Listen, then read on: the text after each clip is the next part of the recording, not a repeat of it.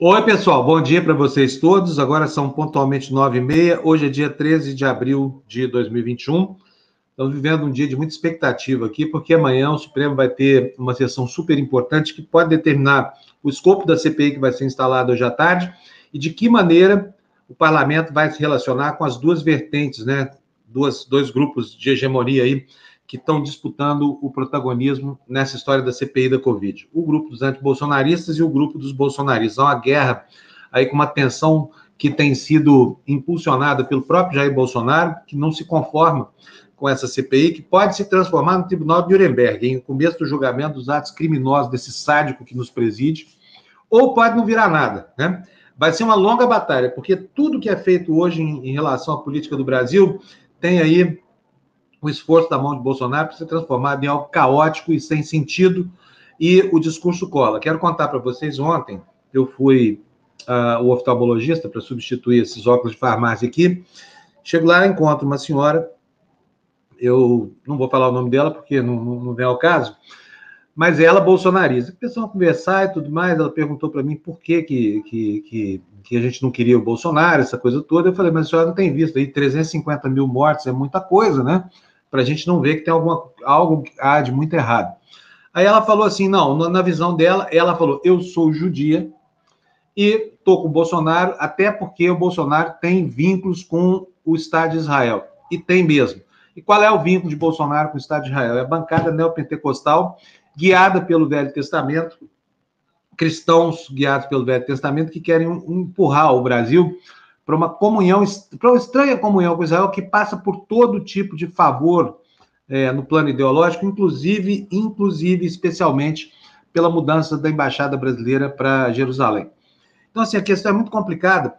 E, e, mesmo um judeu que é objeto da discriminação, os copos de leite, todas as mensagens subliminares, as mensagens diretas de nazistas empedernidos nesse governo, outros que, que não se declaram, mas ficam ostentando símbolos aí imprecisos, como, por exemplo, Felipe Martins, chefe do gabinete do ódio, né, com, aquele, com aquela história do, do, do, do White Power, que é um absurdo, século XXI. Mas, enfim, não entra na cabeça das pessoas que, que, que o que está sendo destruído no Brasil dificilmente será reconstruído sem muito trabalho para o futuro, né? E aqui a gente cuida de tentar desmistificar essa confusão toda para que a gente não perca a lucidez. Está muito difícil no Brasil a gente entender o que, que é realidade, o que, que é essa realidade paralela criada por Bolsonaro e tudo mais. Então, nossa missão aqui hoje é essa, tentar, junto com vocês, entender o que, que é o Brasil de hoje. Logo no começo do programa, como eu faço todo dia, eu vou dar bom dia para Ana Maria, para Maria Tereza, para Iara, para Amélia, para a dona Belma, para o doutor José Elias Aex Neto, para a dona Débora Carolina Schmidt. Débora sempre com as novidades aqui, olha, notícias dos Estados Unidos. Desde domingo, no estado de Minnesota, ocorreram protestos antirracistas após o policial atirar em Wright, homem negro, 20 anos, durante uma parada de trânsito. A gente está vendo a coisa de novo pegar fogo por lá. Agora, verdade seja dita, a posse de Biden pacificou um pouco os Estados Unidos. Você se lembra o pé de guerra que estava aquilo até o mês de janeiro, quando ainda havia ali aquele estupício monstruoso do Trump, né, matriz formal e ideológica do estupício que nós temos aqui no Brasil. Quero dar bom dia também para a Érica, voltando aqui, estava conosco no Despertador, para a doutora Rosemary também, o Luiz Tadeu, TV Escuta, Túlio Bozacchini, uh, Bozacchini Neto, e para o nosso querido Ed Luz, sempre o primeiro a botar um dinheirinho aqui no nosso caixa. Bom dia, Ed, obrigado para você. Bom dia, Carmen Aires, que assiste a gente da Escócia, Pavlova Caterine, nome lindo de Segala, professor Marcos Honório Coelho. Olha, hoje eu cumprimentei todo mundo aqui da área de comentários, hein? Gostei disso aqui, vou tentar fazer isso todo dia. Quero dar bom dia também para o Paulo Almeida. Tudo bem, Paulo? Tudo bom, Fábio? Bom dia, um prazer estar aqui de novo. Bom dia. O Paulo, nosso chapa aqui, já quase sócio aqui do, do Tertúlia, porque nós somos absolutamente é, conectados com o que ele e a Natália Pasternak representam, que é a defesa do pensamento científico. E nós trouxemos o Paulo aqui por causa daquela denúncia gravíssima né, do, do. Como é que chama lá, Paulo? O, do, o, o convênio? Do Prevent é, Senior. Prevent Senior. Gente, que bomba esse Prevent Senior. Não compre isso. É baratinho, mas é porque é ruim demais na conta. Sabe por quê? O dono do Prevent Senior é um bolsonarista que começou a crise da pandemia criando farofa já, criando poeira aí nos olhos das pessoas. Começou tirando a Globo dos canais dos hospitais dele. Olha que, que loucura, Paulo. Você se lembra disso? Opa. Não sei se chegaram a saber. Mas, gente, tenha paciência. Tirou a Globo porque a Globo falava mal do Bolsonaro e ele, bolsonarista, não queria que os pacientes vissem. Quer dizer, ele estava barrando ah, o direito dos pacientes de se informarem sobre tudo que acontece no Brasil. Aí logo depois vem esse trupício aí. Era o hospital em que mais morria gente no começo da Covid. Vocês se lembram disso? E aí depois veio kit Covid. E agora, por último de tudo, uma droga nova que inventaram aí, chamada. Como é que é mesmo o nome dessa droga? Como é que é mesmo? Começa com F. Uh, flutamida.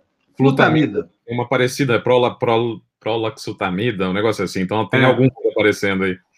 É, o Bolsonaro já falou de uma dessas duas, né? Daqui a pouco vão dizer que eu estou falando disso aqui. Bom, seja lá o que for, a tal da flutamida parece que é algo muito deletério porque gera hepatite grave. E não é pouco frequente, não, tá, gente? Então, se alguém, algum desses malucos oferecer para vocês flutamida ante um diagnóstico de Covid, não aceite, porque você não morre de Covid, morre dessa porcaria. Por isso que o Paulo está aqui. Paulo, bem-vindo. Conta para gente o que, que é que a Prevent Senior anda fazendo, hein? pelo que saiu aí na mídia, fazendo um monte de coisa complicada, né? Então, eu, eu divido em duas principais acusações muito graves do que, que apareceu. Algumas, na verdade, são mais do que duas. Uhum. uhum. Primeiro, começar a, a, forçar os seus médicos a adotar é, um tratamento é, definido pela direção do hospital. Não, então, não dá para, ao mesmo tempo, é, eles ficarem se respaldando no CFM, que diz que a autonomia é do médico individual, e que o médico que tem que decidir qual é o tratamento mais indicado para o paciente, e eles forçarem em cima dos próprios médicos um tratamento é, sem comprovação científica alguma.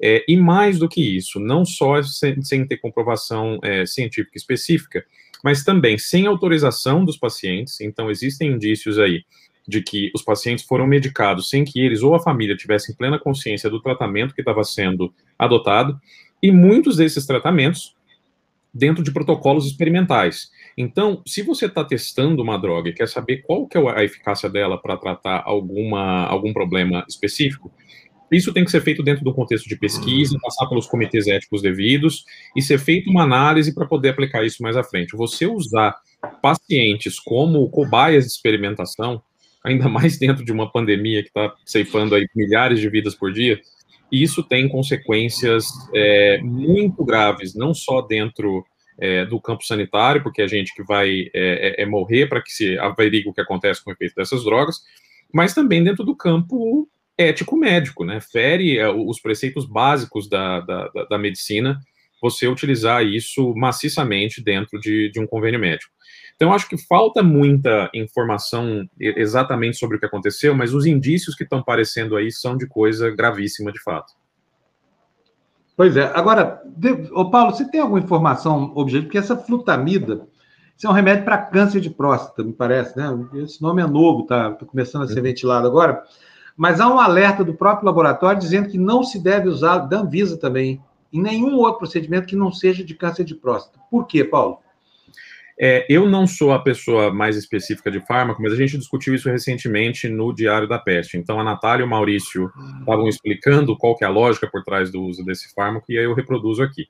Eles estavam mencionando que a lógica por trás da experimentação com isso foi o seguinte: olha, é, é um remédio é, bloqueador de testosterona, então que tem comprovação específica de fato para câncer de próstata, e aí tinha-se uma observação de que homens morriam mais do que mulheres de Covid. Então, o salto lógico é: ah, aparentemente homens morrem mais do que Covid, então bloqueadores de testosterona podem ter algum efeito protetor é, em relação ao desenvolvimento da doença. É raso desse jeito. É, então, é experimentalismo absurdo, é, grotesco, é, sem a, as devidas aprovações pelos comitês éticos específicos, caso isso fosse ser um teste clínico aprovado. Então, é, se for verdade tudo que está sendo veiculado aí, essas informações que estão começando a vazar, a gente está quase que no modo aleatório, testando drogas sem qualquer comprovação em pessoas. Pois é, agora é, é estranho, porque esse raciocínio, que é quase o raciocínio da homeopatia, né? Sim. Aquilo que provoca a doença acaba podendo provocar a cura em dose. É, é um raciocínio tão, tão estranho. Olha, só para lembrar, lá na gripe espanhola, isso aí foi o que presidiu o uso da, do sal de quinino, da cloroquina O, o avô da cloroquina, o sal de quinino, nasceu de um fetiche como esse. Isso está muito bem anotado em livros de história sobre, sobre a, a gripe espanhola. Por quê? O Brasil tinha acabado de passar por uma epidemia de malária. Aí o sal de quinino era eficiente contra a malária. Então, como não havia remédio em 1918 contra vírus, até hoje não há. Em 1918, aliás, nem se sabia que existia um vírus ainda. O vírus era uma hipótese acadêmica, estava sendo averiguado ainda. Mas, enfim, havia memória de, daqueles 30 ou 40 anos anteriores em que ah, o sal de quinino mitigou a epidemia de malária. Então, se o remédio serviu para malária, por que não serviria para outra doença que não se sabia qual é o agente etiológico que era provocado nem nada? E aí acabou-se trazendo como um fetiche a cloroquina para 1918. Mas ela foi descartada. Só que o fetiche permaneceu e sobreviveu. Não é isso, Paulo? Esse fetiche que vem do passado ou de uma associação lógica com aquele. Aliás, isso é um silogismo, não é lógica, esse é um silogismo. É... Agora, o incrível é que tudo isso, hoje no Brasil dos nossos dias, consegue obscurecer o espaço que deveria estar sendo destinado a terapias que realmente funcionam ou que pelo menos conseguem mitigar alguns efeitos, não é não, Paulo? De fato, é, o, que o diagnóstico que eu faço de tudo isso é que o Brasil vive uma crise institucional gravíssima. É, a gente já tinha essa percepção em relação a, a, aos órgãos que sofrem mais escrutínio diário, né? Mas a pandemia começou a mostrar que mesmo é, institutos que a gente confiava e que achavam que de fato é, apoiariam o país no momento de, de, pressão social como essa, e aqui eu estou falando mais especificamente do CFM, também estão todos solapados por dentro por interesses particulares, ideológicos, e aí coloque aí o que mais você quiser. É, então, de fato, dá para você entender ali em começo do século XX, é, comparativamente outro universo em relação à tecnologia e compreensão é, de funcionamento bioquímico de doenças, de desenvolvimento de fármaco e imunizante, e transpor esse cenário quase curanderesco aqui para o século XXI, né? Hoje em dia, caso a gente tivesse uma atuação mais atuante dos nossos órgãos que deveriam fazer controle sobre isso, entre eles o CFM, a gente não teria esse tipo de situação, né? É, o CFM lavar as mãos e, e, e, dar margem e dar espaço para que esse tipo de coisa seja feita, é inclusive respaldo para é, é, plano de saúde, como no caso aqui a gente está mencionando do Prevent Senior, ter margem de manobra para contra-argumentar é, a utilização desses protocolos esquisitíssimos, né? Agora, pergunto para você o seguinte, Paulo, vocês que tratam com isso, porque eu, eu, eu sou leigo aqui, sou apenas um, um, um acompanhante distante aqui do debate em torno da valorização da ciência como paradigma epistemológico, mas eu queria saber de você o que, que ganha um hospital ou um convênio de saúde que aplica esse tipo de tratamento aos pacientes. Qual é o ganho que pode haver nisso? Eu não consigo imaginar é, qual que é o, raciocínio mais, mais forte por trás disso. É, o que eu consigo pensar, mas aí não vou ter comprovação nenhuma, é que ter um, um procedimento coringa desse é, é justificativa para você conseguir fazer o que é mais barato. Então, o que, que é mais eficiente contra a Covid dentro de um contexto hospitalar? É você utilizar o pouco que se tem de conhecimento de fármacos que funcionam de fato aí em fases mais graves, mais terminais, é, e você garantir ventilação, garantir o atendimento mínimo aí que se tem de protocolo que funciona. Ter um fármaco mágico que, que ajuda a resolver o problema todo é o caminho mais simples e mais perigoso de você fazer tratamento. Então, talvez seja é, um, uma saída econômica por, por vias indiretas aí, e a aplicação desse fármaco também, de certa forma, é uma defesa no caso de mortes. Então, você mencionou que no começo eles tinham o hospital que tinha maior letalidade em São Paulo, que era o Santa Maggiore. Então, se você aplica um tratamento de panaceia aí, que em tese resolve tudo, você tem a desculpa perfeita para o alto grau de mortalidade que você pode estar tendo no seu hospital. Né? Falou, olha, eu apliquei o tratamento que eu imaginava que fosse ser o mais efetivo, mesmo assim morreram pessoas, vejam como é grave essa doença. É, mas tudo isso é, é, conjectura, né? É muito difícil entender como que pessoas que é, se dizem a favor da, da vida e do tratamento de pessoas estão é, é, aplicando tipos de tratamento que, sabidamente, no âmago, não é possível que essas pessoas acreditem que isso de fato funcione. Pois é, fica muito difícil entender. Agora, eu queria dizer para você que a gente tem denunciado aqui, anteontem, anteontem não ontem, né? Ontem a gente denunciou aqui que tem médicos receitando creolina. Creolina é um desinfetante.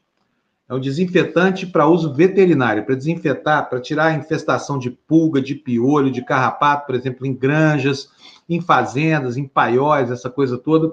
E é puro veneno. Agora, nós temos uma situação no Brasil que é muito paradoxal, porque as instâncias que deveriam estar defendendo o cidadão do charlatanismo estão imersas no charlatanismo, estão mergulhadas no charlatanismo. Por exemplo, o Conselho Federal de Medicina. Paulo, o que, que acontece que os próprios médicos que deveriam ter uma familiaridade grande com o pensamento científico, de repente aderiram à crendice, aderiram ao pior dos lados, e justamente aquele que não apresenta nenhum resultado. É, um, um diagnóstico que a gente não tinha, mas que ficou muito claro agora dentro da pandemia, é que não é o, o, a formação médica que necessariamente vai formar pensamento crítico e científico. É, e pelo contrário, a gente está vendo que talvez os expoentes mais é, perigosos que a gente tenha nessa crise sejam justamente dos médicos que não é, não, não, defendem a, a, informação adequada. E aí a gente foi dar uma olhada nisso aí pelo mundo, e existe um certo diagnóstico em alguns centros desenvolvidos, eu vou dar o exemplo da, da União Europeia, que é interessante, de é, incentivar a formação de pesquisa do médico. Então, eles estão é, via convênio Erasmus, que é um convênio da União Europeia para financiamento de, de, iniciativas acadêmicas, a formação dupla de MD, que é o médico, com PhD, que é o doutor, né? Então, você tem médicos doutores formados num, num tempo concentrado, então, uma pessoa que necessariamente passa pelo, pelo método científico, aprende a fazer ciência e, por consequência, vai ser um médico melhor, que vai, inclusive, relatar é, a produção, é, o, o, trabalho dele clínico de maneira mais rigorosa e, e conseguir transformar isso em, em, conhecimento científico. Aqui no Brasil tem um problema duplo, então a gente diagnosticou de fato um problema de formação do médico, que é muito sério, e aí tem o problema desses órgãos de representação de classe, que aí a gente legalmente dá status a esses grupos, é, de definição, inclusive, de conteúdo de, de, sala de aula. Como é que, como é que eles vão definir é, é, a formação do médico? O que, que, é relevante ou não o médico aprender? E se a gente está vendo que o, o CFM, que deveria ser essa instância máxima, está alinhado com posições é, não científicas, a gente fica numa sinuca de bico muito grave, porque se o, o judiciário for, assinar, for, acionado, por exemplo, por conta do, do que, que médicos estão praticando, eles não são instância técnica para decidir esse tipo de coisa, eles vão reverter para a instância competente, que é o próprio Conselho Federal. Então, a gente está num problema meio, meio circular e meio tautológico que precisaria ser, ser resolvido, de que talvez essas associações de classe que regulamentam profissão tem que sofrer um escrutínio melhor, é, ter algum tipo de, de olhar mais, mais próximo, é, inclusive para detectar eventuais desvios e defesa corporativista para além do, do, objetivo maior que é a defesa da sociedade que esses grupos teriam. Pois é, olha, o Caos, o, o... gente, estou com memória horrorosa hoje aqui. o, o Glazer, Marcelo Glazer, que a gente entrevista de vez em quando aqui, quando surge uma oportunidade. Uma vez por ano a gente entrevista o Marcelo Gleiser aqui. Tem um livro chamado A Ilha do Conhecimento. E esse livro tem um conceito muito bacana e cria uma imagem que é o seguinte: o conhecimento é uma ilha que vai crescendo cada vez mais. Ela vai crescendo à medida em que os nossos paradigmas vão sendo vencidos e substituídos por outros, na seara do pensamento científico. Estou falando de conhecimento. Conhecimento decorre de ciência, né? conhecimento genuíno. Mas, na medida em que essa ilha se expande, se expande também o oceano de dúvidas ao redor dela. Só que parece que hoje há uma facilidade muito maior para que o cidadão adira ao oceano que cresce do que é, é, do que, que ele acaba encalhando nessa grande ilha que é cada vez maior do conhecimento. Por quê, Paulo? O que está acontecendo com as pessoas? É o desalento de um mundo tecnificado demais, que, que enfim, não tem lugar para crendices clássicas, como, por exemplo, a religiosidade exacerbada. O que, que é que acontece com a humanidade? que essas é, teses tem... esdrúxulas acabam sendo muito mais adictivas do que, do que a verdade, mais, é, mais observável.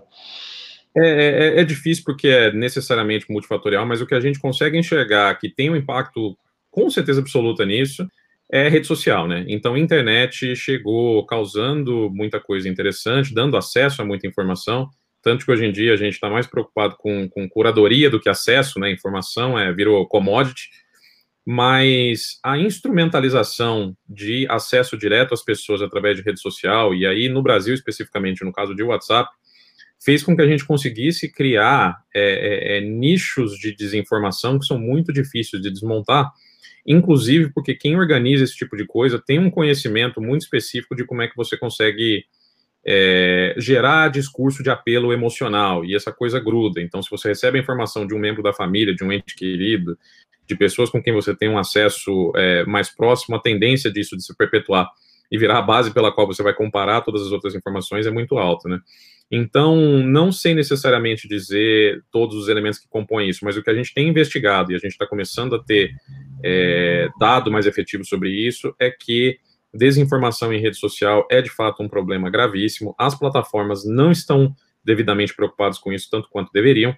E no Brasil tem um problema adicional, que é o plano gratuito de WhatsApp. Então, o que, que acontece? A pessoa vai lá, compra um plano pré-pago baratinho e tem acesso à internet limitada só para a rede de mensagens.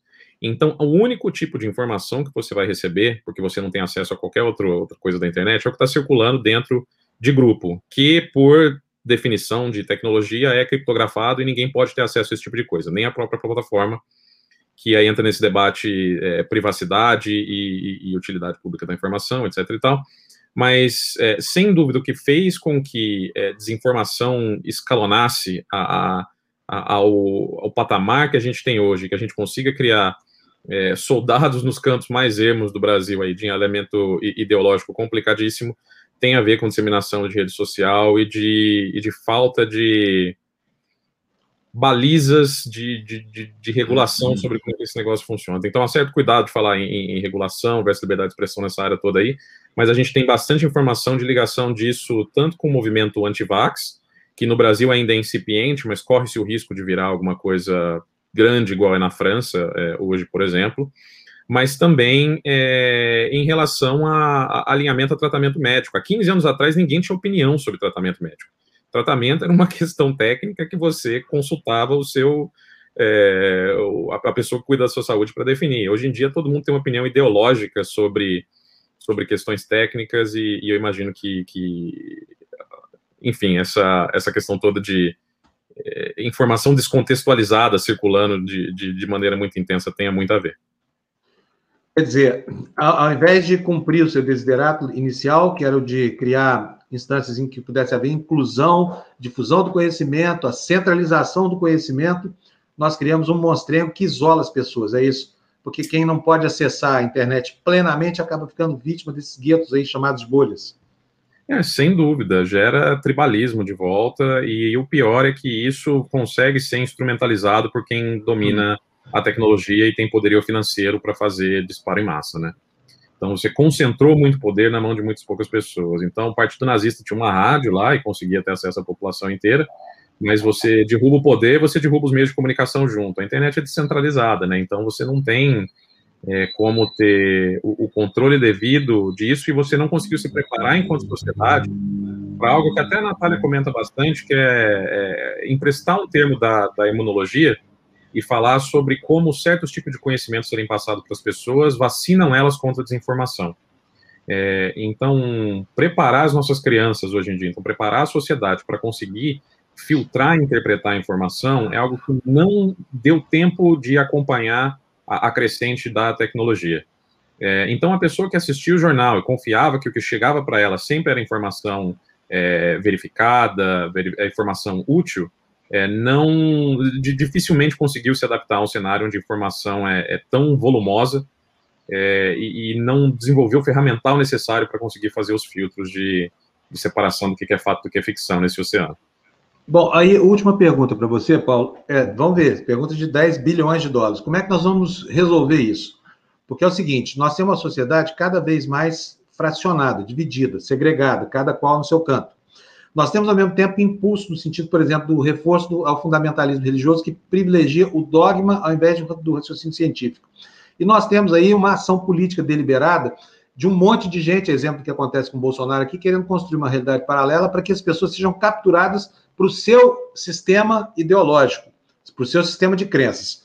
Aí pergunto para você: tem alguma solução no horizonte? Porque a crítica e, e, toda a teoria que tem sido construída a gente já conhece. Mas e a saída, que a gente não vê em lugar nenhum? Como é que é?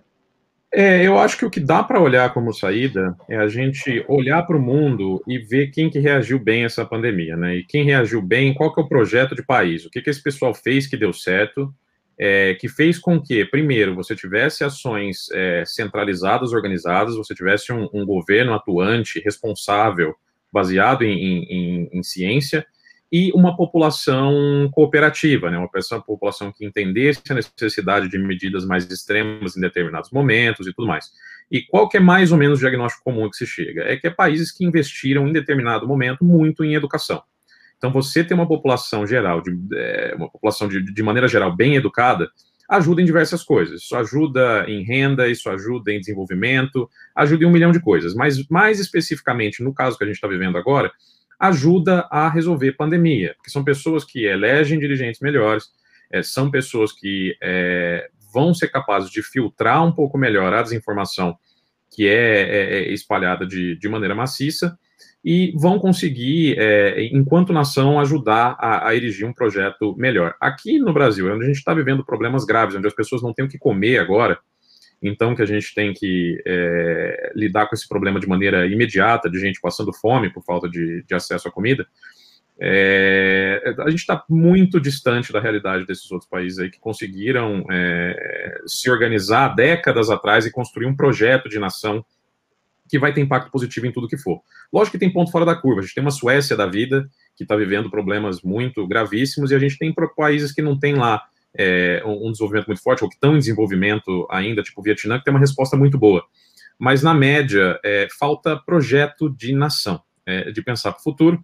Porque se não for a pandemia agora, vai ser alguma outra coisa mais para frente, a gente vai constantemente estar tá muito suscetível a qualquer tipo de, de oscilação que tire a gente de, de ambiente, de contexto internacional muito favorável. Bom, olha, muito obrigado pela sua entrevista aqui. A gente valoriza, sim, o pensamento científico. E sempre que vocês tiverem o que dizer, vocês vão ser convidados aqui para nos ajudar a orientar as pessoas, tá bom, Paulo? Um abração para você, muito obrigado, viu? Sempre um prazer, um abração. Abraço, tchau, tchau. Gente, vamos tratar de política agora. Você vê que tudo isso aí é, é, é produto né, dessa estranha forma de fazer política que a gente está vendo acontecer aqui no Brasil, que não, não é uma novidade do Globo, porque 100 anos atrás isso já aconteceu lá na Alemanha nazista, logo depois da República de Weimar e tudo mais. Agora, as coisas que estão acontecendo, a maneira como as coisas estão acontecendo aqui, ela é assintosa, até para os padrões lá da Alemanha do Terceiro Reich, sabia? O que aconteceu ontem com o Cajuru, por exemplo, é algo que vai ter que ser escrutinado ainda, sei lá, talvez num compêndio de, de psiquiatria, alguma coisa assim, porque não é normal que um senador, ainda que seja Cajuru, tá? Que ninguém leva a sério mesmo, mas enfim, o senador da República fazer o que ele fez, ligar para o presidente, ensaiar a jogada, é, enfim, construir aquela, aquela falsificação que foi a apresentação de um diálogo montado, que aquilo com certeza é um diálogo montado, e a coisa, ainda bem que não, não é todo mundo que aceita isso como sendo uma fatalidade, sabe? Por exemplo, o Cidadania, o partido do Cajuru, resolveu que não iria aceitar isso, e aí convidou, como vocês sabem, o Cajuru para procurar a porta da saída, a porta da saída. Eu estou aqui com o presidente do Cidadania aqui, Roberto Freire, deputado Roberto Freire, bem-vindo aqui, muito obrigado. Roberto Freire sempre atende a gente aqui. Aliás, presidente, foi um dia ruim ontem para desfazer essa confusão toda. Porque o Cajuru é doido. Ele é doido. Olha, é, é bem difícil, eu não sou especialista não é médico, né? em encontrar doido, não, mas. né? Mas ele, ele é uma pessoa que não tem, do ponto de vista político, é, um, certo, um certo rumo. Né? Ele oscila. É, é uma pessoa incrível. Quando eh, se dá bem, por exemplo, eu tenho um relacionamento com ele até antigo, muito bom. Ele foi muito. Ele é um grande admirador de João Saldanha e por conta disso ele aí passou a, a também não é admirar, mas gostar em função dessa ligação com o mundo, velho PCB. Ele, ele é uma pessoa que tem alguma coisa de política nesse sentido. Mas é, ele é muito instável, ele oscila. E, e, nessa coisa ele não tem muito limite. Ele joga muito com as redes, vocês estavam falando aí de rede. Ele faz muita política e atua, mesmo quando não estava na política, muito com a rede. Ele tem uma rede muito forte. Então, ele fez isso porque era um assunto do momento. O presidente, e aí não vamos pensar que um presidente da República não participa de uma conversa dessa sem ter pleno conhecimento de que ela pode é, se tornar pública. Não, não, é essa história de que ele não está, mandou o filho ingressar no Conselho de Ética, e isso está mal contado, porque o que Cajuru diz é que acertou com ele que iria publicar. Até porque Cajuru também já tinha feito um, um, um pronunciamento no Senado dizendo que a partir de agora ele iria é, gravar todas as entrevistas. É o nosso Juruna do, do século XXI. É, mas, mas, mas, mas, presidente, isso é outra esquisitice. Quando ele disse isso ontem, ele falou: ó, fui na tribuna, avisei todo mundo que ia gravar as conversas no meu telefone nessa caneta, que tem uma caneta espiã também para gravar os, os diálogos presenciais. Eu achei aquilo tanto, porque o Juruna ainda botava o gravadorzão assim na testa do sujeito. Era, naquele naquele momento da história, o gravador era desse tamanho, né? Não havia. Sim, mas agora, é... fazer isso. Mas esse é Pode o Juruna, esse é o Juruna do século XXI, né?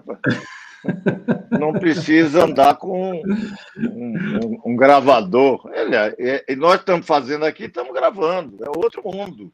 E o, o, Bolsonaro utiliza muito bem as redes. Não sei se por conta dele, mas ele tem uma, um gabinete, ele tem uma assessoria que utiliza isso muito bem, inclusive.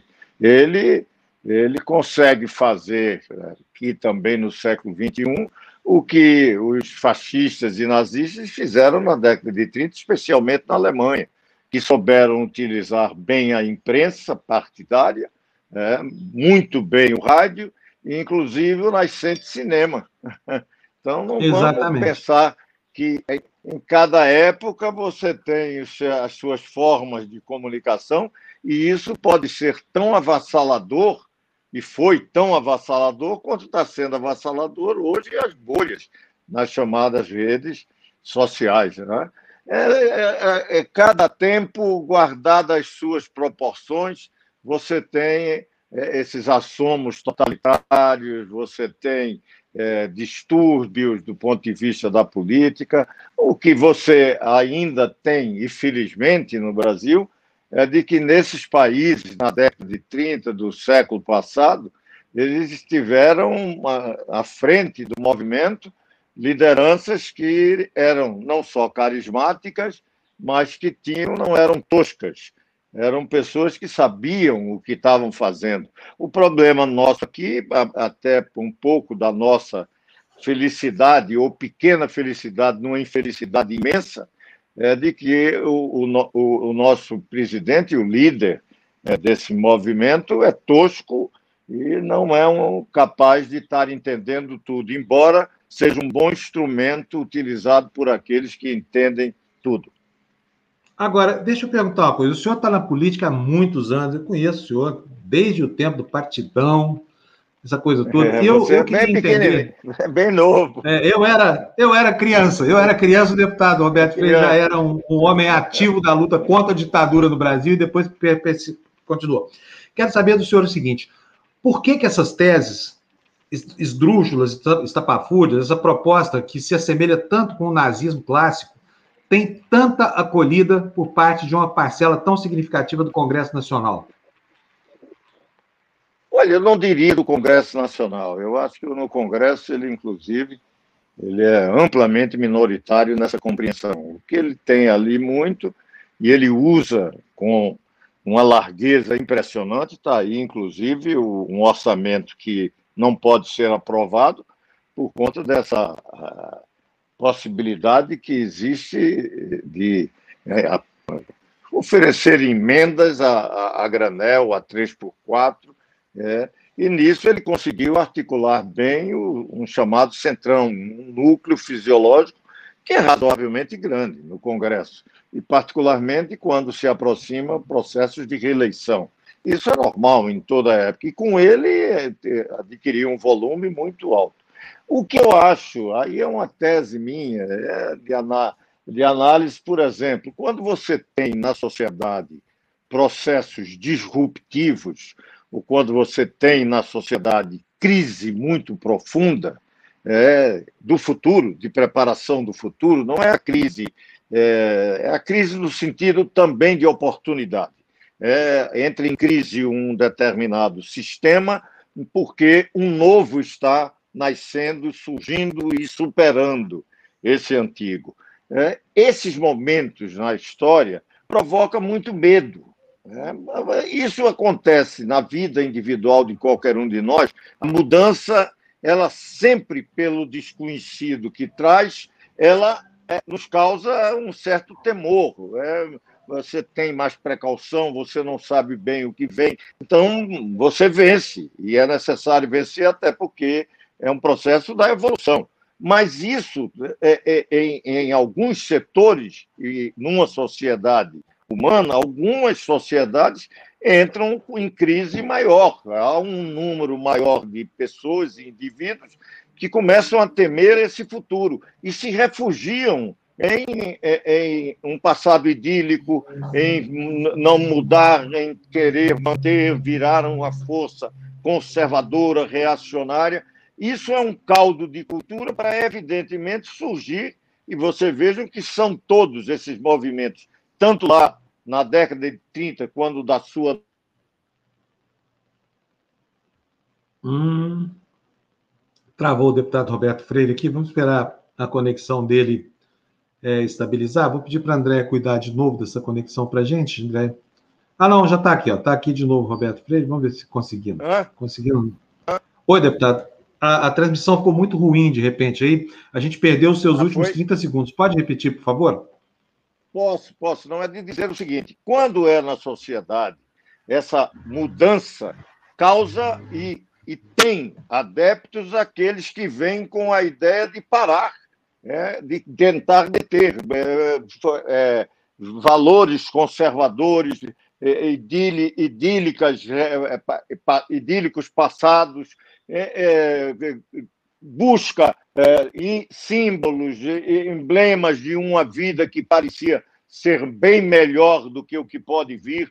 Então, isso, isso é um caldo de cultura muito grande para o pensamento fascista, é, de que é deter o processo de mudança no sentido da história e tentar fazer uma mudança para é, de, de, de, de, continuidade ou até de retrocesso em algumas questões do ponto de vista cultural, e em alguns momentos de sustentar a ideia de nação, resguardar fronteiras, e quando afirma, afirma no sentido da violência, de tentar impor, cria é, teorias é, é, de supremacia, né, supremacista branco, raça ariana, então sempre uma ideia de refúgio, refúgio no nacional, na família, no passado.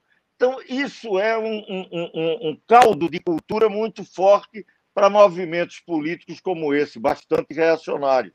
É, e tem que ter um inimigo comum. Né? Foi, foram judeus, judeus ainda continuam, né? o antissemitismo, infelizmente, a igreja é, cristã colocou isso durante séculos. É, os judeus como se fossem assassinos de Cristo, e isso criou em amplas é, populações essa, esse antissemitismo, esse racismo, essa, essa péssima é, representação do que significa um ser humano. É o pior do que ele tem, a ideia do racismo, seja ele qual for. E daí eu tenho dito que para ser humanista nos dias de hoje tem que ser antirracista né? seja o, racismo que for. Hoje, nós estamos vendo de novo nos Estados Unidos toda uma movimentação é, antirracista e que deve receber apoio de todos os antirracistas do mundo. Mas aí é só para dizer isso: nós tivemos esse caldo de cultura e estamos vivendo isso. Então surge, não é um fenômeno que vem por acaso alguém pegou num livro e estudou e disse, ah, vou fazer isso. Não, é porque há um certo sentimento na sociedade e que isto sempre tem, mesmo minoritariamente, em que em alguns momentos pode crescer. É, e no Brasil cresceu, inclusive, é, buscando um adversário, um inimigo, o antipetismo, e virou depois essa guerra cultural, que eles chamam do marxismo, essa idiotice, é, e ficam vendo fantasmas comunistas debaixo da cama, dos armários, é, e fica aí, no Brasil, a, a, nova é de que vivemos em, em, em algum momento desse passado recente, um regime comunista no Brasil. Só um estúpido pensa isso, mas tem, infelizmente, muitos estúpidos, inclusive no governo brasileiro. A estupidez graça, né? A estupidez graça no país. Olha, graça. bom, o senhor, o senhor, foi, refunda, o senhor foi refundador do, do, do Partidão, é, ostentou durante muito tempo o rótulo de comunista. Eu queria saber se ser chamado de comunista hoje é a mesma coisa que ser chamado de comunista nos anos 60. Não, não era a mesma coisa, não.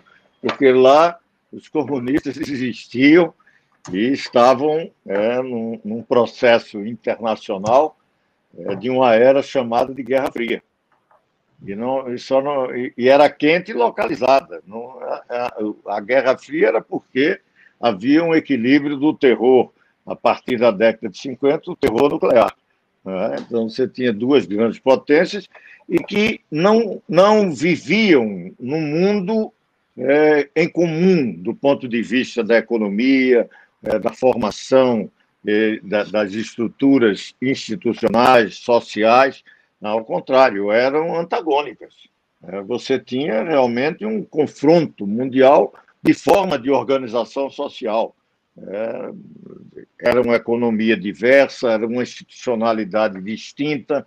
Você tinha esse confronto no mundo, disputando hegemonias, em todos os setores. É, a, a, guerra espacial, é, a União Soviética vai primeiro ao espaço com uma cachorra laica, depois vai com o homem Gagarin, é, depois os Estados Unidos vai à Lua, é, era toda uma disputa em que, em todos os campos, você via o confronto.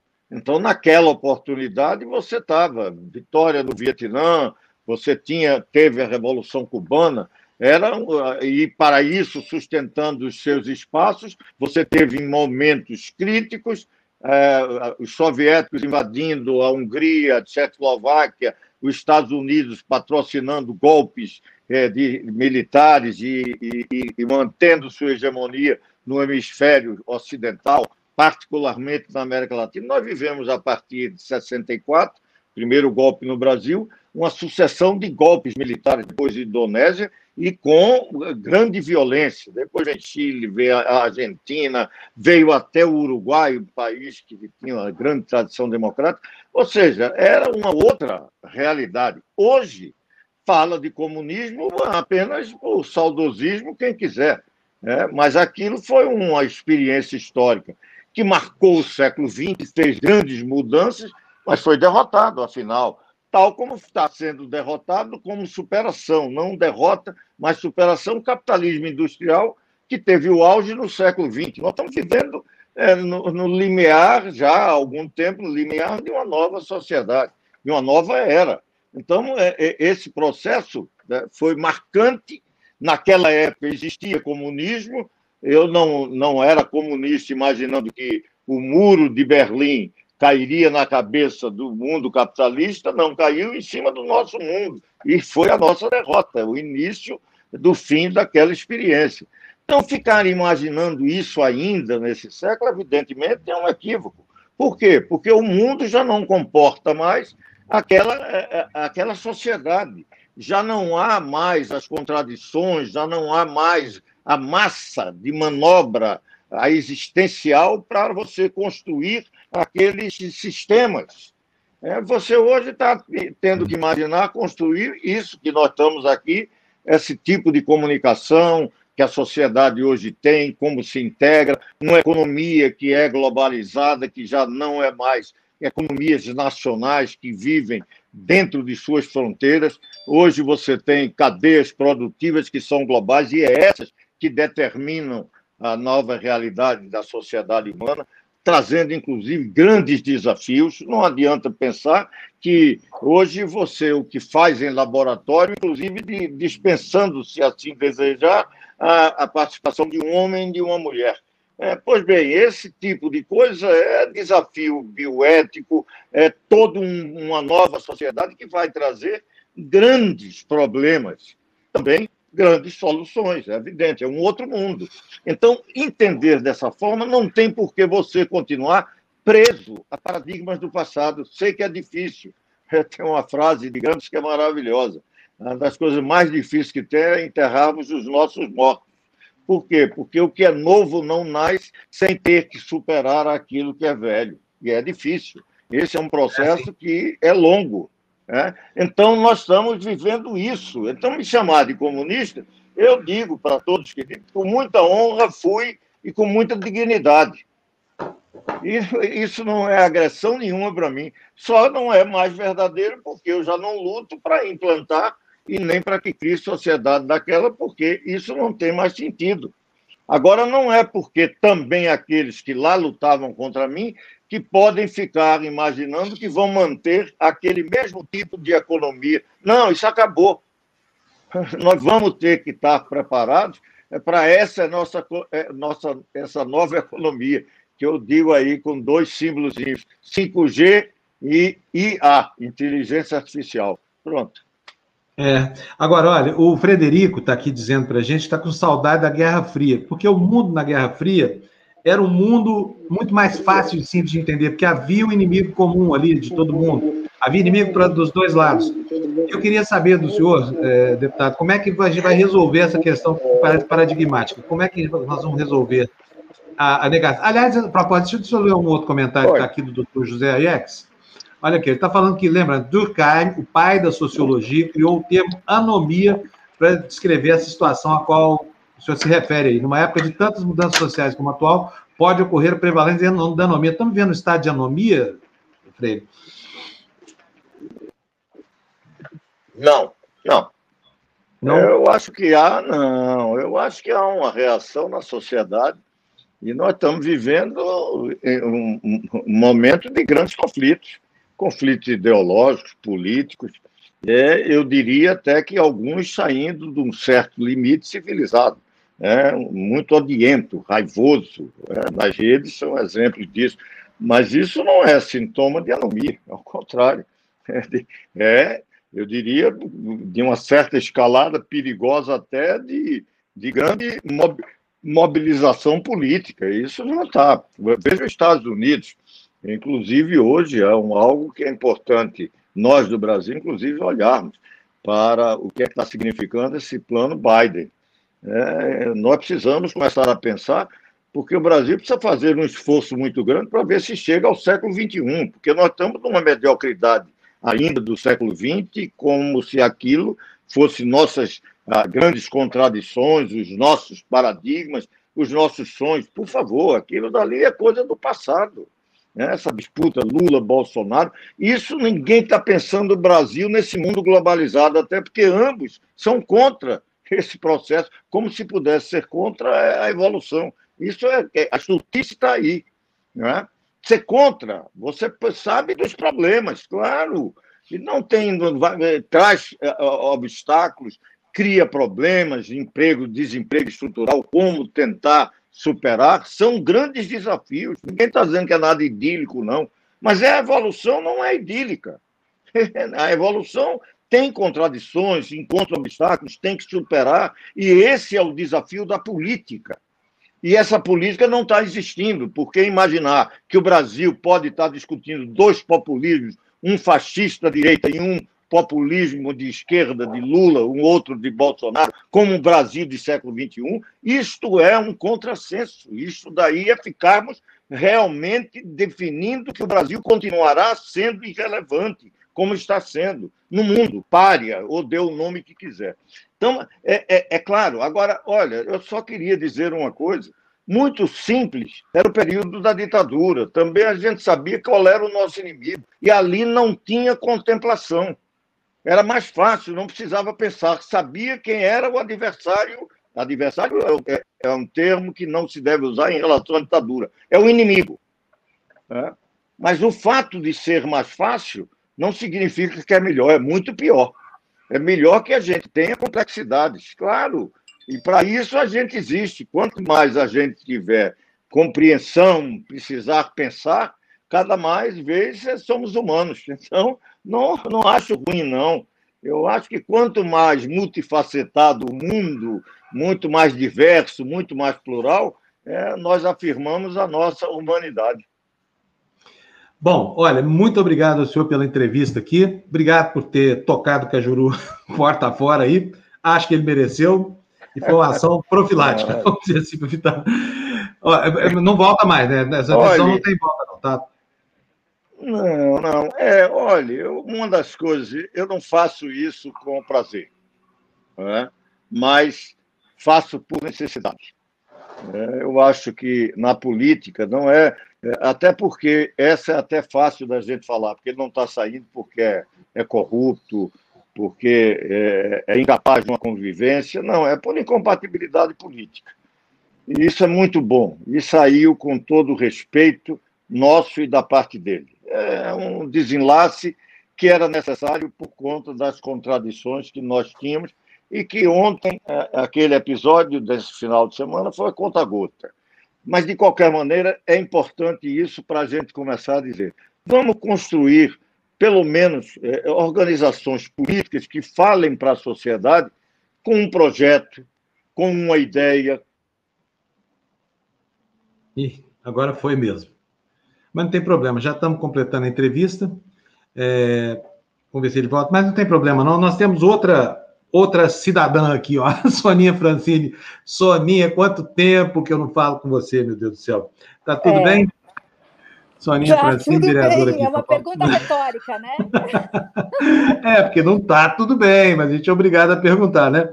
Soninha, gostei muito da sua tweetada ontem, porque você foi a primeira voz do Cidadania a falar que, por você, o cara estava fora lá. O, o, o... Claro. Você foi muito... Você foi muito assertiva. Por quê? Você acha que aquilo. Deixa eu botar só o Roberto aqui para a gente falar. Não, tchau, não, não. É porque. Eu, eu, eu, não, foi ótimo porque eu saí e chegou Soninha. É. Foi ótimo. Mas eu saí, eu saí meio sem querer. Fui, fui tirado daqui. Houve um problema. É só para dizer a você, muito obrigado, um grande abraço. E que bom falar com a Soninha. Já tive com ela ontem e já fiz o elogio público merecido ela teve uma intervenção muito boa na reunião nossa da Executiva Nacional, quando estávamos discutindo todo esse episódio aí preocupante da, da, da política brasileira nesse final de semana. E que resultou, Deixa eu falar. nessa.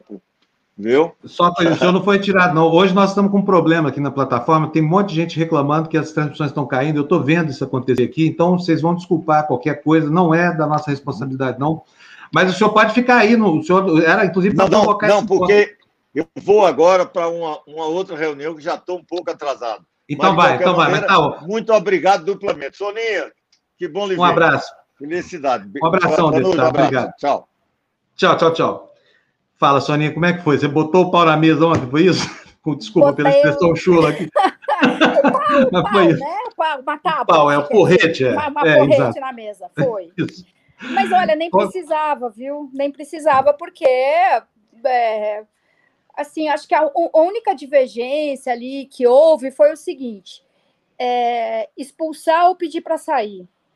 Porque que a conduta dele né, foi incompatível com o que a gente defende, não, não dá para discordar. Assim, como é que um senador se encontra com o presidente para combinar como é que vai alterar o escopo da CPI de um modo que não seja sacana contra o presidente, transformar um limão numa limonada. É, é uma conversa em si com um senador que, que sequer é da base do governo, né? Digamos que o presidente tomasse um café lá com alguém da base e dissesse assim: olha, não dá.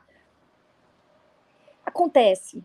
Agora, um senador do Cidadania fala em particular com o presidente, grava a conversa, divulga essa conversa, combinando como tornar essa CPI menos ruim para ele. É uma coisa completamente descabida. A gente entrou com uma ação no Supremo, e aí eu não consigo entender por que, que o Cajuru também assinou essa ação no Supremo, porque isso, é um pouco o Cajuru também, né? A gente lidou com posições do, divergentes do Cajuru ao longo de todo esse período. Mas o Cajuru, ele oscila bastante, né?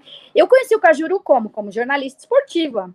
Quem avalizava o Cajuru para mim, que eu mal conhecia, era o Juca Kfouri, né? Um cara super crítico, anti-establishment, e, e o Juca confiava muito no Cajuru. O Cajuru era um crítico é, forte da CBF, da cartolagem. Então eu tinha eu tinha essa impressão do Cajuru, ao mesmo tempo que às vezes o Cajuru tomava outras posições que eu falava, nossa, dessa vez não tem nada a ver com o Cajuru.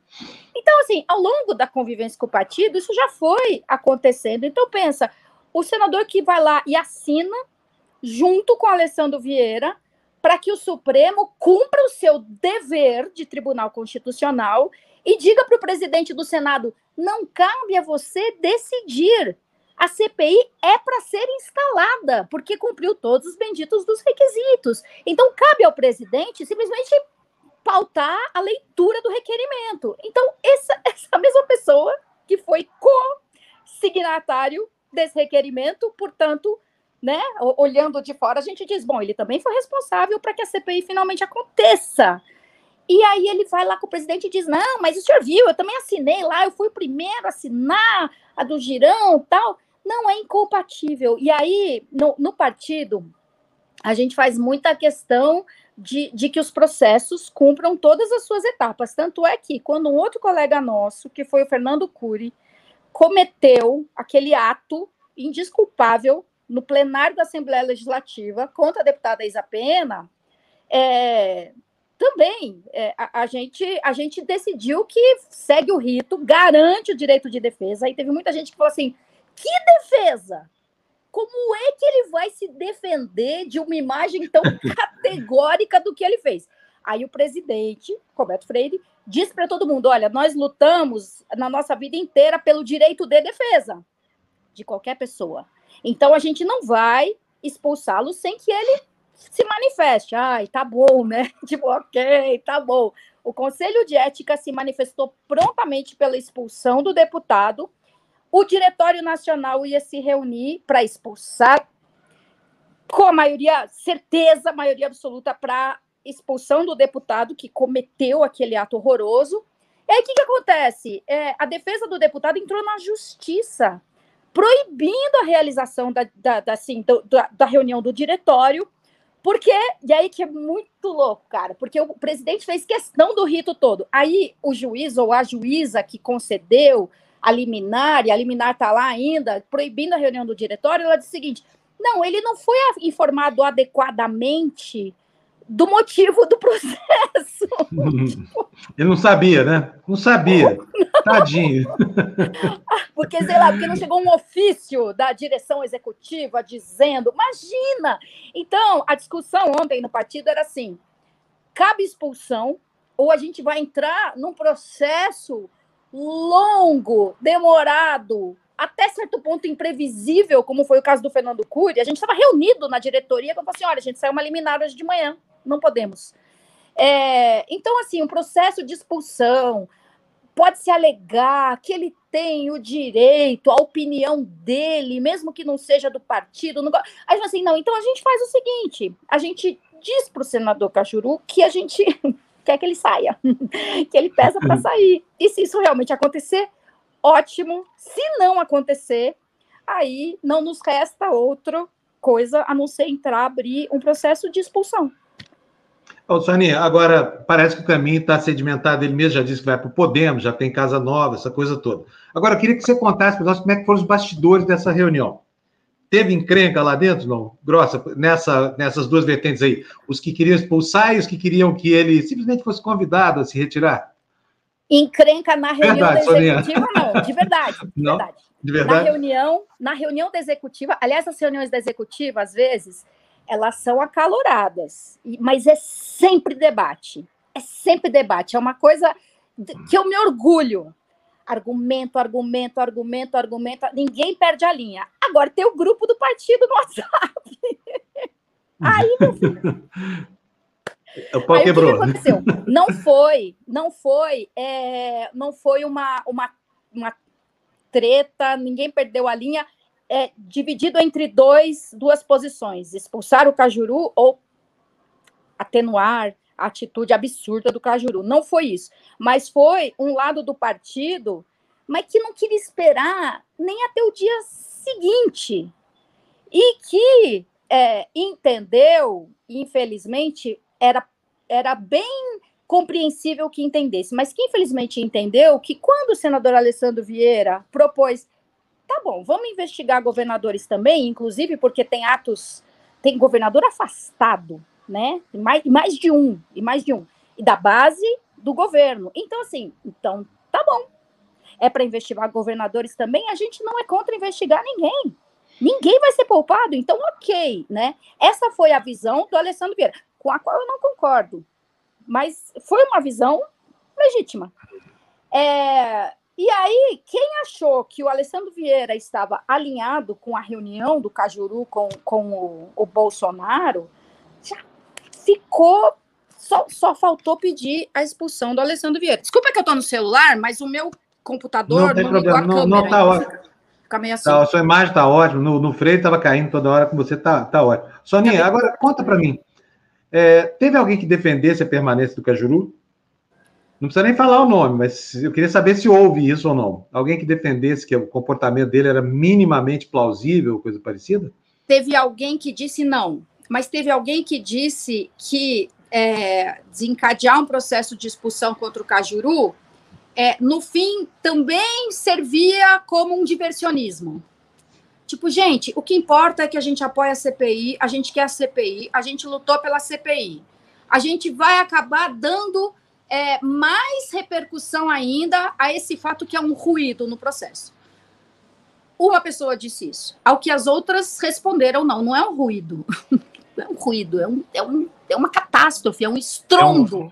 É um é, um estudo, é uma não explosão atômica. Que, não, não dá para dizer que se a gente agora der muita, muita importância a essa, essa coisa horrível que aconteceu aí com o Cajuru, a gente está fazendo parte do movimento da cortina de fumaça para mudar o assunto. E a gente falou, não, o assunto já foi, já está criado. O que a gente precisa agora é tomar uma posição firme. Então, assim, foi uma opinião divergente de todas as outras.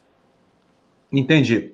Soninha, agora quero saber de você o seguinte: no, no, no, fim dessa história toda, incomoda muito pensar que a gente tem hoje um país pautado por humores de pessoas instáveis, de, por uma ciclotimia fascista que mal permite a gente entender o dia de hoje. Sinceramente, hoje eu estou com, com, com muita dificuldade de entender o Brasil. Você pegar os fatos que foram se encadeando nas últimas 48 horas, você vai ver que eles não fazem nenhum sentido.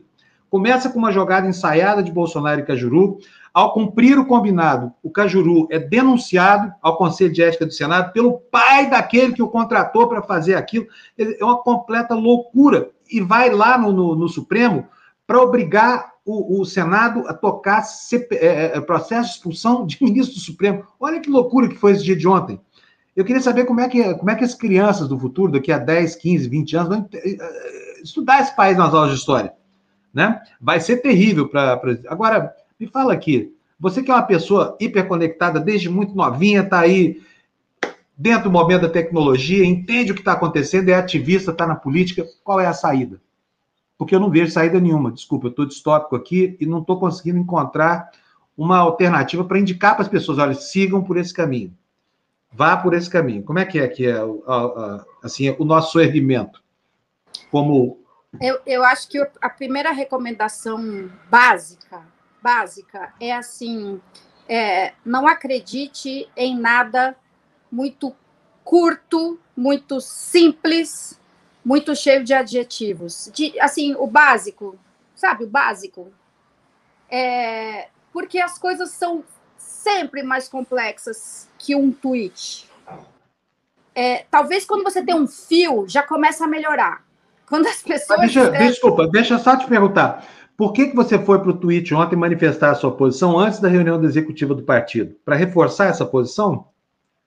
Porque você está falando, ah, não se resolve com o tweet, mas a sua tweetada ontem provocou um efeito político grande, não provocou dentro do, do ambiente da reunião? Ou não? Não sei, não sei mesmo.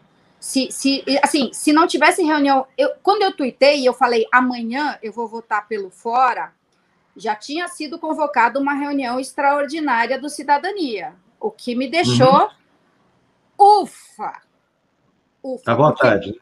Porque, putz, assim, falei, opa, opa, continuo confiando, posso continuar confiando numa maioria do meu partido, porque veio a, a convocação da reunião da executiva, quem confirma? Confirma, confirma, confirma, confirma, confirma. Ninguém, ninguém achou que não, será que é o caso? Todo mundo sabia que era o caso. Então, para mim, foi um motivo de alívio. Agora, ainda assim, eu já vi coisas horríveis acontecendo nesse mundo é, da política, né? Já fiquei muito desapontada, já fiquei chocada com algumas ideias, tipo assim, não acredito que você pensa assim. É, então, eu quis já deixar logo a minha posição bem clara, e até porque eu, eu, eu, eu não vi no Twitter mas é bem capaz que muita gente tenha dito: e aí, Soninha? E aí? O cara é do seu partido, e aí? É, com certeza alguém perguntou. Então, eu queria dizer, porque é bom que as pessoas saibam. Então, esse é o caso, né, para dizer assim, não, não acredite em nenhum tweet, ali é uma opinião minha. Também não é que alguém disse que eu disse. E que isso também é complicado. Não, alguém disse que ela disse. Alguém disse, não, aí sou eu mesma, é lá, minha conta, e eu disse. Então, não acreditar em nenhum tweet que seja uma narração, que seja uma suposta informação por si só. Pode ser, claro que os tweets podem ser verdadeiros, mas você precisa cruzar com outras fontes. Isso é o básico para o WhatsApp, isso é básico para o Twitter, isso é básico para jornalismo, né? Até no jornalismo esportivo, puta, na ESPN, puta canal de esporte, sério, maravilhoso, combativo, aguerrido. Às vezes, alguém queria botar uma notícia lá no roteiro do bate-bola que era assim: é, ah, o Kaká falou que ele é melhor que o Pelé em que é mais completo que ele também, sei lá, qualquer. Eu falei assim, não, o Kaká não falou isso. Não, mas tá aqui no Terra. Diz que ele falou. Aí eu falei, vamos assistir a coletiva inteira?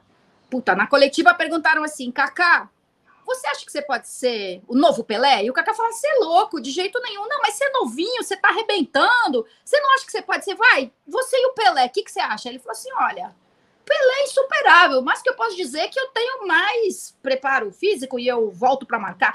Foi qualquer coisa assim, entendeu? Então, é, quando alguém disse que alguém disse, a gente precisa ser muito cuidadoso fulano teria dito, teria confidenciado.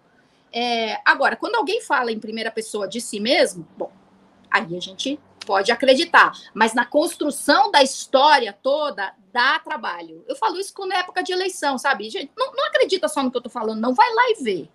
Né? Porque eu, qualquer um, eu e os próximos 10 candidatos que vierem aqui vão dizer: não, eu defendo o meio ambiente, não, eu defendo a infância, então, não acredite apenas.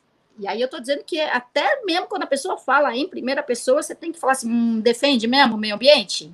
É, deixa eu dar uma olhadinha lá em como ele defende o meio ambiente.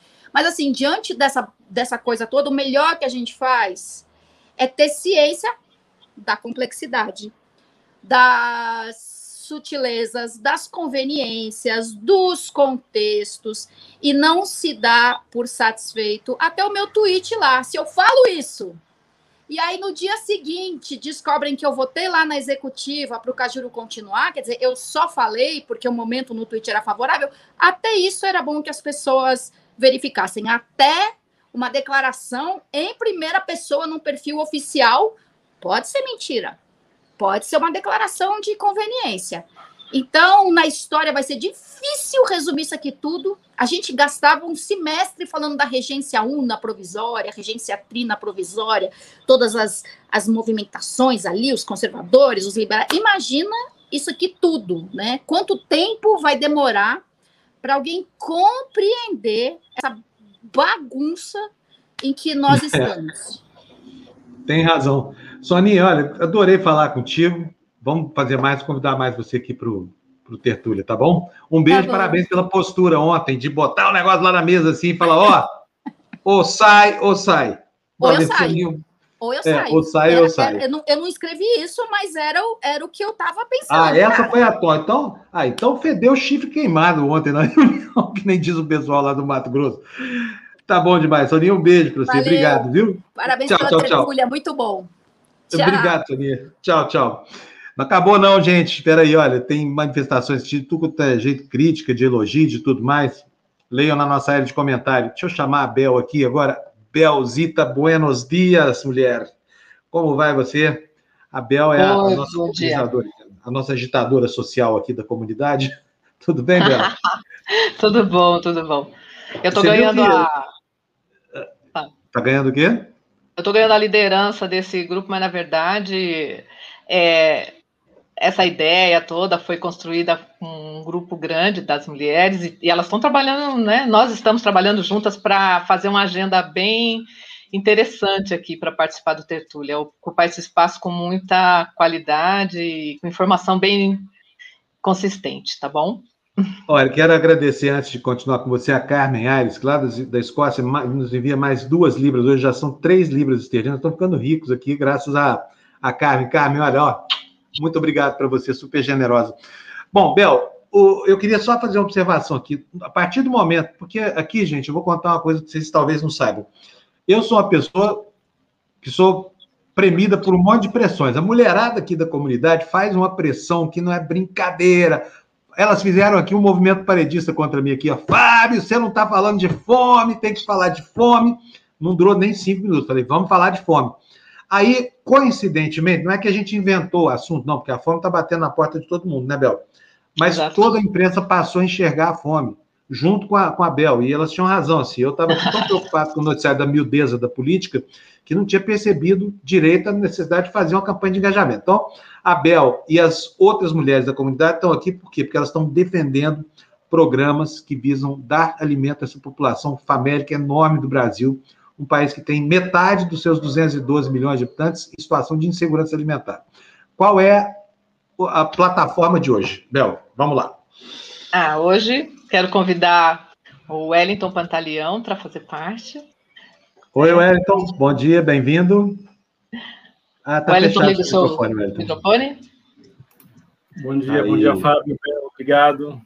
Tudo bem? Desculpa o nosso atraso aqui. Hoje atrasou, porque ah, eu duas entrevistas aqui que eu não conseguia terminar, porque estavam bem interessantes.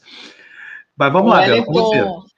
O, o, como desde o começo, né, a gente trouxe é, projetos grandes, projetos é, regionais, né? E, e hoje o Wellington vem para a gente mostrar aquela parte de que a gente começa entre amigos e a gente às vezes parece que a gente está fazendo pouco, mas a gente está mudando a vida de um tanto de gente.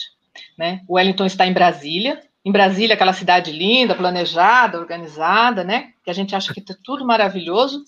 E o Wellington vai contar para a gente que lá tem pobreza, lá tem fome, né? E ele é, se organizou com alguns amigos e faz uma ação que eu, que eu queria que ele contasse aqui para vocês e pedisse ajuda de quem pudesse estar contribuindo daqui para frente. O Wellington ele é um professor, professor universitário, ele é advogado e um grande defensor dos direitos humanos desde a época que morou aqui em São Paulo. Ele tem uma história bonita que ele vai voltar aqui no Tertúlia, viu, Fábio, para a gente falar de direitos humanos, que é uma outra meta nossa das mulheres. E aí o Wellington vai dar outra, outro foco. Mas hoje ele veio falar da fome ainda. Conta sua história, é, Wellington, para nós. Bom dia a todas e todos, de novo. É, Brasília não é somente a esplanada, é aquela imagem linda, né, criada pelo arquiteto, o céu maravilhoso. As cidades satélites de Brasília, elas, elas concentram é, um, uma pobreza bastante presente, né, bastante forte, e até por conta de uma atuação passada junto à população em situação de rua, é, nós frequentamos um, uma casa de candomblé e essa casa possui uma ampla estrutura de panelas, pia, cozinha, fogão. E aí, com essa com a sensibilidade né, com relação a, ao aumento de pessoas em situação de rua que temos observado aqui na, nos semáforos da cidade, para além do plano piloto, nós então resolvemos fazer, é, utilizar a cozinha para produzir refeições e entregar aos domingos, porque é o dia que é o dia que parte das pessoas tem disponibilidade. Não seria um dia de descanso, seria um dia de trabalho. E aí nós iniciamos há um mês e meio praticamente, de forma tímida, entregamos 40, 50 refeições e no último domingo entregamos 164 refeições, entregamos água, entregamos cobertores é, e frutas né, para as pessoas que estão em situação de rua. Uh, essa ideia tem sido sustentada principalmente pela colaboração de amigos e amigas via redes sociais. Nos surpreendeu bastante, porque, de fato, a realidade da fome voltou e voltou com muita, com muita força. E então, com essa articulação dos amigos, das pessoas, a gente conseguiu criar uma dinâmica. Então, todo, todo sábado a gente compra as coisas, domingo de manhã vai cortar batata, cortar cenoura, preparar os alimentos. Nós observamos nessa trajetória de, de um mês e meio que, além da comida, a água é algo fundamental para as pessoas que estão em situação de rua. Uh, geralmente, eles pedem a refeição, mas eles pedem água. Por quê? Eles não têm acesso à água potável, como não têm acesso a diversas coisas. E o relato que a gente ouve das pessoas em situação de rua é um relato muito real, né, muito, muito consciente, e, e teve um deles que nos chamou muito a atenção, porque era uma moça, ela estava dormindo debaixo de uma de um arranjo que ela fez com um pedaço de madeira, a gente foi lá, bateu, ofereceu a refeição a ela, e ela pediu um cobertor desesperadamente, a gente depois voltou mais à noite para levar, e ela falou assim: as pessoas em situação de rua, elas sofrem de três coisas: da fome, do frio e da indiferença.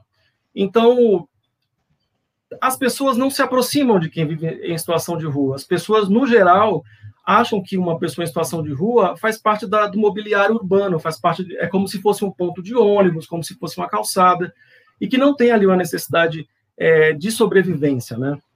Nós não queremos ficar só na, na perspectiva de, de, de, oferecer as refeições, mas nós queremos também que o governo do Distrito Federal assuma o seu papel na reativação dos centros POPs, que são centros de referência especializados para pessoas em situação de rua, que hoje, durante a pandemia, tem feito somente entrega de lanches na sua estrutura, o que é insuficiente, porque tem pessoas que, que passam horas sem comer. E quando nós temos algum atraso na cozinha e saímos tarde para entregar, por volta das três horas da tarde, todas as pessoas que pegam as marmitas, elas sentam e vão comer na hora, porque até aquela hora elas não almoçaram.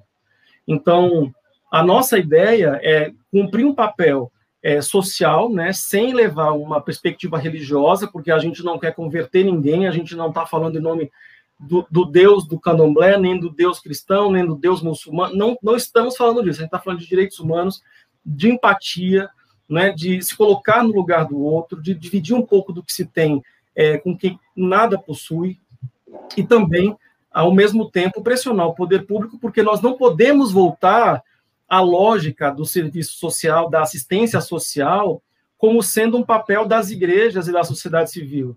É, nós temos o SUAS, que é um avanço fenomenal para a nossa, nossa estratégia de inserção, de reinserção social das pessoas. Então, nós não podemos deixar de cobrar que o poder público cumpra seu papel e faça o SUAS funcionar. Então, num panorama geral, é, é, um pouco esse trabalho que a gente tem feito, tem sido muito gratificante. Nós ganhamos um fogão semana passada de seis bocas, é lindíssimo, ou seja, as panelas é, cozinharam tudo muito mais rápido e a gente conseguiu é, também entregar as coisas mais rápido. Então, a gente conta com a colaboração. Quem quiser, é, posso pedir aqui a, o apoio da. Claro, da... por favor. Pode, deve pedir, é para ah, isso mesmo que a gente faz isso aqui eu, nós recebemos é, doações é, pelo, pelo PIX, né, o, o PIX da, da, do, do Instituto Ileaxé Babá Ajagunã é o número do CNPJ, então o número é 34.